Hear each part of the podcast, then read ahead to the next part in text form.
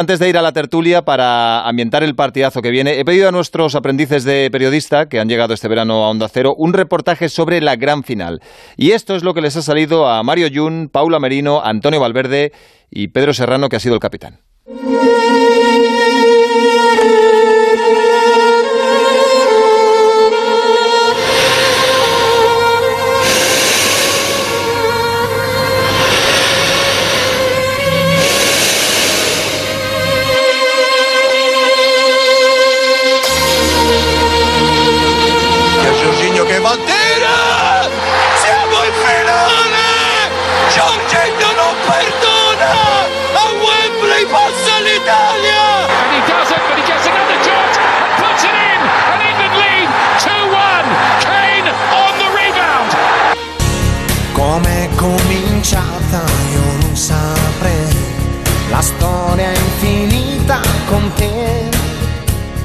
Vamos a jugar en Wembley, en sus casas, con todos los aficionados de Inglaterra, que sabemos muy bien no ser gente muy tranquila. Va a ser como ponernos en el Coliseo de Inglaterra. Que el calma nos ayude y que le va a pasar la derrota a esos ingleses. Forza Italia, Forza Italia, sempre.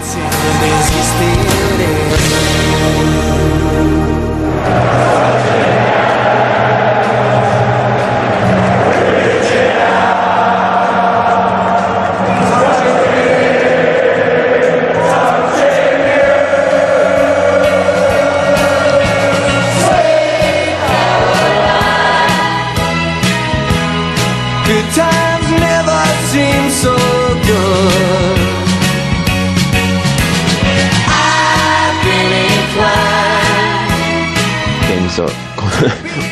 como un sueño, especialmente año y medio de COVID, sería ganar en el final contra Italia sería absolutamente increíble. El domingo para tener, tener menos pasta.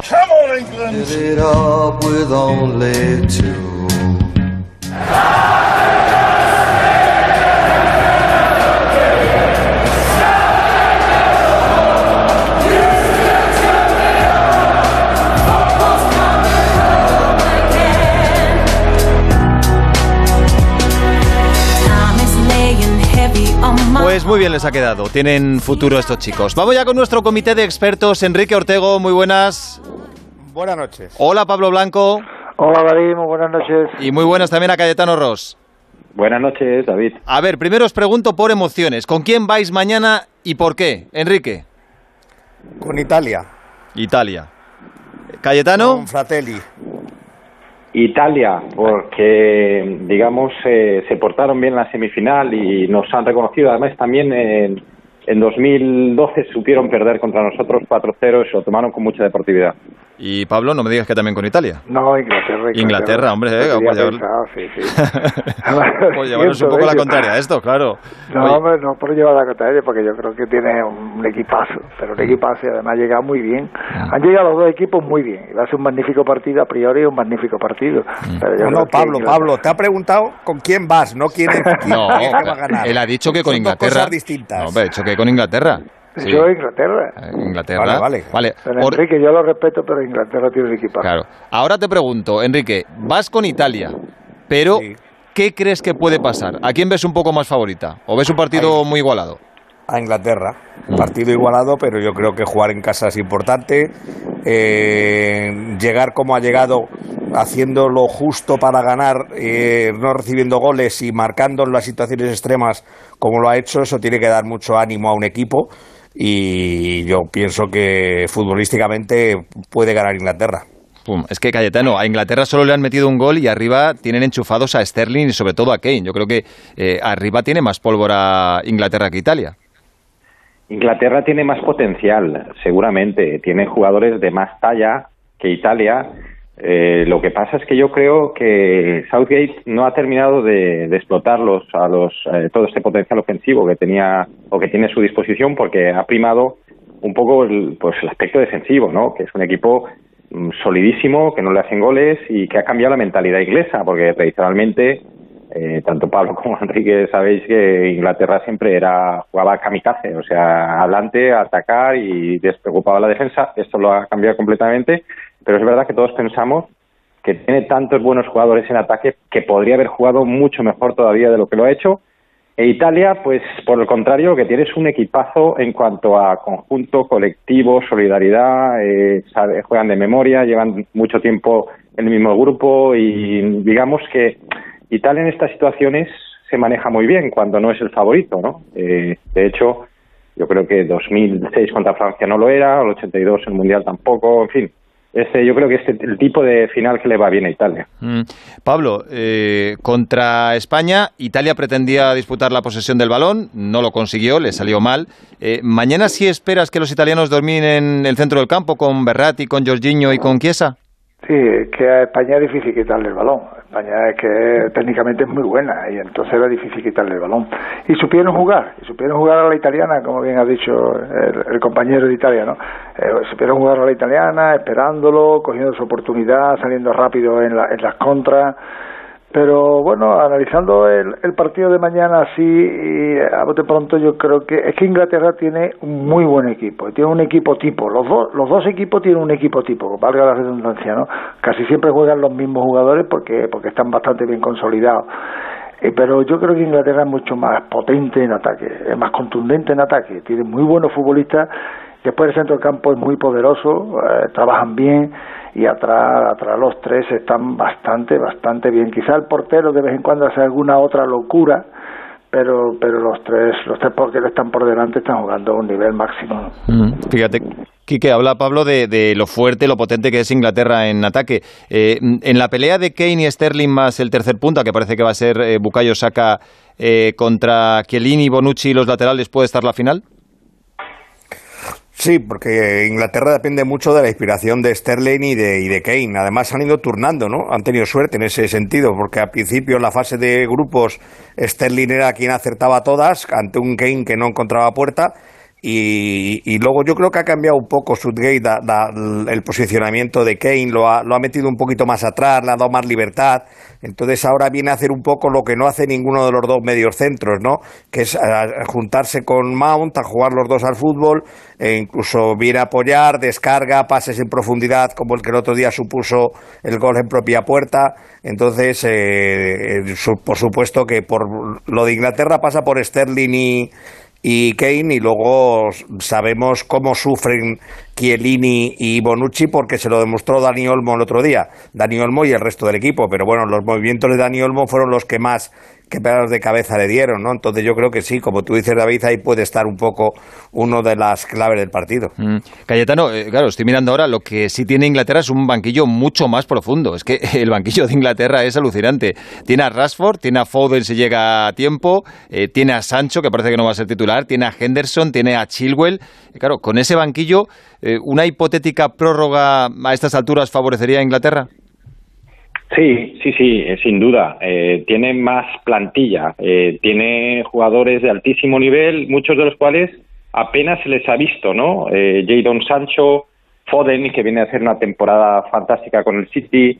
Yo creo que Inglaterra, si llegan a la prueba, por supuesto, tiene ventaja en cuanto a que los reservas son mucho mejores, ¿no? Y, y sobre todo arriba, tiene un potencial tremendo. Por eso decía que da la sensación de que Inglaterra no la hemos visto en su esplendor. Es que eh, parece como que está jugando con una marcha menos, que podría todavía jugar mucho más. Y en cuanto a Kane, es verdad que ha ido de menos a más y ha terminado metiendo unos pases que rompen al equipo rival, la defensa, porque mete pases en, en profundidad tipo Benzema. Este Kane, eh, pues no lo conocíamos tanto, ¿no? Sabíamos que era un gran rematador, pero es que más atrás, ha perdido velocidad y, mete unos pases buenísimos. Mm, empezó flojo, pero se ha enchufado. Os pido un nombre a cada uno. Eh, a expensas de lo que pase mañana, ¿quién sería para vosotros hasta ahora el mejor jugador del torneo? ¿A quién le daríais el MVP? Enrique. Eh, a Sterling o a Kane, dependiendo de lo que haga mañana, o a cualquiera de los dos. Mm. Pero si tengo que profundizar en un mundial que ha sido más de equipos que de nombres propios, se lo daría a Sterling o a Kane. Mm. ¿Tú, Pablo? Sterling, sin, lugar a duda. Yo creo que que está haciendo un, campeonato excepcional, ¿no? Es buenísimo, ¿no? Y, lo hemos visto todo en el City, pero pero es que aquí se, se está desmelenando, ¿no? En futbolista que juega con una profundidad, una verticalidad, es rapidísimo, tiene gol, tiene tiro, es decir, que yo creo que Sterling es el, jugador del torneo. Para el Sevilla os valdría, ¿no? Para nosotros nos vendría bien, nos vendría bien. Un buen suplente, un buen suplente podría ser. Campos, Suso y Stirling montaría una buena, una buena tripleta. ¿Y Cayetano? Hombre, yo barrería para casa. ¿eh? Yo, si me dejaras elegir uno que no fuera de la final, me quedaría con Busquets. Para mí ha sido el jugador del torneo. Pero si fuera de la final, eh, yo para mí Kane, porque yo creo que además, eh, eh, como he dicho, va de menos a más y termina en un gran momento la, el torneo y puede, creo que mañana eh, las opciones de Inglaterra pasan por él. Si él está inspirado, seguramente ganará Inglaterra. Mm. Esperad un segundo, no vayáis todavía. Eh, ¿Hay alguno que tiene todavía sospechas, especialmente en Italia, de que pueda haber alguna decisión polémica a favor de Inglaterra? Eh, veremos lo que pasa. Mañana pita Bjorn Kuipers, árbitro neerlandés de 48 años. Dicen que uno de los mejores del mundo, así que vamos a preguntarle al que sabe de esto. Arturo Dauden Ibáñez, árbitro de Onda Cero. Muy buenas. Hola, buenas noches. ¿Te parece de verdad uno de los mejores del mundo? Sin ninguna duda. Y su trayectoria es lo que le avala, ¿no? O sea, es que es en estos momentos probablemente sea a nivel de historia de los árbitros con mejor currículum. ¿Quién sería, eh, Arturo, quién sería para ti ahora mismo el número uno? Si te preguntaran quién es el mejor árbitro del mundo. Pues él estaría entre uno de ellos. Ahora me pillas un poquito para pensar quién, pero, pero eh, desde luego, sin ninguna duda, él es uno de los mejores árbitros del mundo. A mí me gusta también mucho, aunque últimamente ha bajado un poquito, es el turco Kakir, pero mmm, es que, bueno, esta va a ser su novena final, ¿no? Eh, y entre otras, pues una final de Champions, dos de Europa League, ha estado en dos mundiales, dos Eurocopas, y, ya te digo, es que a nivel de experiencia es un árbitro muy tranquilo y, que domina mucho lo que es el, el control del partido. Y además yo tengo la sensación que es que en los jugadores genera confianza, hay confianza, hay, genera seguridad, que es importantísima, ¿no? Que en un partido de esta trascendencia que, que haya confianza, que los propios equipos o jugadores confíen en, en, el árbitro, ¿no? Y a la vez él sabe transmitir muy bien la seguridad, imponerse en los jugadores. Y a mí me parece que es una designación acertada. Vamos, que es difícil que le pase lo que a su paisano Makeli con el penalti de Dinamarca. Oye, eh, por cierto... Bueno, no, no lo sé, porque... Um, eso le puede pasar a cualquiera, ¿no? no, yo diría que no, porque yo sigo sin entenderlo. O sea, eh, a mí me parece que en el campo puede ocurrir, aunque a mí me pareció en directo una acción clara, clara de que no había nada, pero lo que no entiendo es que eh, creo que son cuatro árbitros que están viendo el VAR permitan que eso haya ocurrido, ¿no? O sea que no lo entiendo, no. Oye, eh, Arturo, eh, he leído que Kuipers realmente eh, arbitra por porque quiere, por afición y por pasión, porque parece ser que está forrado de pasta. He leído que tiene casi 12 millones de euros. Es propietario de una cadena de supermercados en Holanda. Sí, sí, ya desde sus inicios esto ya se comentaba, ¿no? porque es una, no deja de ser una curiosidad, ¿no? pues es propietario de una cadena de supermercados, a ver, muy en, con un gran impacto comercial y, bueno, desde un principio ya se decía ¿no? que estaba en el arbitraje porque le gustaba mucho y, y, desde luego no puede haber duda que esté por interés económico, eso está claro. Evidente. Bueno, pues Kuipers arbitrará y habrá representación española porque tendremos a Del Cerro Grande como cuarto árbitro. Arturo, muchas gracias, un abrazo. Un abrazo a todos. Rematamos tertulia. Ortego, Copa América, Brasil, Argentina. ¿Aquí con quién vas? Eh, con Argentina. Ha sido sobre la marcha, ¿no? O sea, tampoco lo tenía muy pensado. No, no, no. Es que he, pensado, la pregunta es con quién voy o con quién, creo que va a ganar. ¿Con quién vas? Voy con, Argentina y, voy con Argentina, creo que va a ganar Brasil. Es lo mismo que con la final de mañana. Voy con Italia y creo que va a ganar Inglaterra. vale. Eh, Pablo, en Argentina-Brasil, ¿tú con quién vas? Creo en Brasil y voy con Brasil y va a ganar Brasil. Pablo, mira, lo tiene, fácil. No tiene ninguna duda moral. Sí, sí. ¿Y Cayetano? Yo mm, digamos que tengo el corazón dividido, eh, parte con uno, parte con otro, pero creo que también que va a ganar Brasil. Yo creo Mm. que Bras- Brasil tiene más potencial, sí. Oye, Pablo, eh, está claro que es un partido entre dos grandes selecciones, pero también es un duelo Messi-Neymar, eh, dos de los más grandes. Eh, ¿Cómo pueden influir los dos en la final? Se supone que mm, van a ser esenciales. Posiblemente el que esté mejor puede desequilibrar un poco la balanza.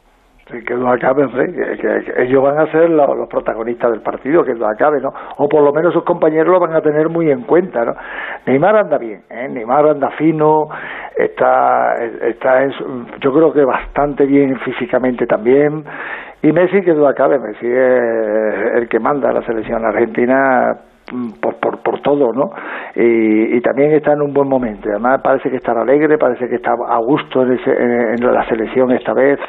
Y, pero yo creo que el equipo de Brasil en conjunto es más es más potente. Mm, Eh, Cayetano, la verdad es que a Messi se le ve motivadísimo, ¿eh? no ha ganado ninguna final con Argentina y yo creo que si no gana esta se va a llevar un golpe durísimo porque es que lleva cuatro subcampeonatos, tres de Copa América y uno de Mundial.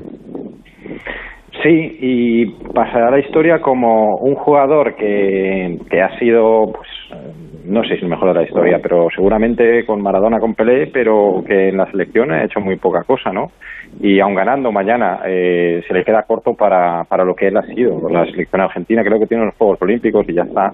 Es poquísimo. Eh, cree que yo pienso que él está ante su última, penúltima oportunidad el año que viene el Mundial pero pero se le van pasando trenes y ahora lo que ha asumido una gran responsabilidad no ha tenido suerte en digamos en las generaciones que ha tenido como compañeros. Y, y es un duelo también con Neymar porque fíjate Neymar que quería ser el número uno por eso se fue del Barça pero es que Neymar desde que se ha ido del Barça no ha ganado ninguna gran torneo eh, no no ha sido el jugador este determinante que pensábamos que iba a ser, que iba a suceder a, Messi. Mm, o sea que mañana estamos también ante esto. Y eh, bueno, la- el balón de oro, que, que, que este año parece desierto. Es que no, no hay una figura clara para ganarlo. Mm, Enrique, ¿tú en el duelo Messi-Neymar ves a Messi todavía un puntito por delante de Neymar en este momento o es una X? Bueno, yo a Messi siempre veo bien. Yo creo que está por encima de todos los demás. Lo que pasa a lo mejor yo creo que está mejor arropado con Brasil Neymar, ¿no? Además le está poniendo arriba a veces como primera referencia, le, le- da libertad absoluta, no tiene que defender, porque para eso ha ido medios centros en, en, en Brasil, aparte de los interiores que trabajan mucho. Yo creo que Messi sigue estando un poquito por encima, por lo menos el Messi de esta, de esta Copa América está enchufado, mm, sigue estando un poquito por encima de Neymar. Pues en una hora 45 minutos va a empezar ese partido en Maracaná. Enrique, Pablo, Cayetano, gracias, hasta mañana. Gracias, David. Nos vamos ahora.